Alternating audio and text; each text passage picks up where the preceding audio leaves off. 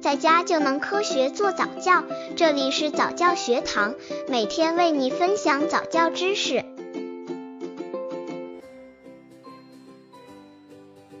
九个月宝宝早教亲子游戏五：声音从哪里来？这个游戏培养对物体恒存性的理解，手眼协调性。能发出声音的玩具是宝宝们的最爱，因为小家伙喜欢意想不到的声音带来的惊喜。在藏猫猫游戏中加入能发声的玩具，就有一个不错的视听猜谜游戏可以和宝宝一起玩了。给宝宝一个会发声的玩具，捏捏这个玩具，让它发出声响，然后用毛巾把它盖起来，让宝宝去揭开毛巾，再用毛巾把玩具盖上，在盖着毛巾的情况下，让玩具发出声音。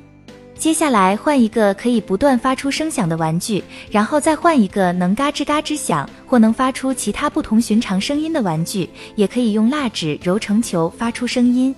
最后用一块布盖住一个收音机，然后隔着布打开它，让它放出声音。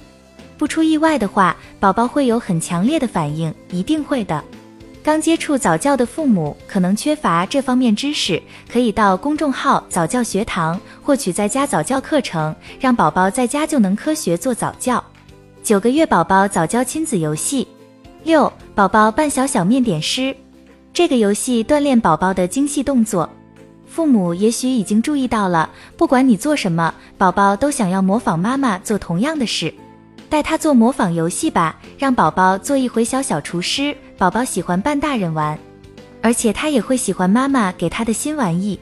在地板上铺上几张报纸，然后在报纸上放一小堆面粉，让宝宝和面做他自己的蛋糕。和宝宝一起用量匙或小杯子把面粉舀起来，再倒出去，他会很高兴地模仿妈妈的动作。倒一点儿面粉在宝宝的手上或脚上，让他感受一下面粉在皮肤上的感觉。玩这个游戏时，宝宝可能会把面粉弄得到处都是，不过父母可以趁这个机会拍几张照片呢。安全提醒：不要让宝宝在无人照看的情况下独自玩面粉。如果宝宝吸入大量的面粉粉尘，或是把一大把面粉塞到嘴里，会影响他正常呼吸。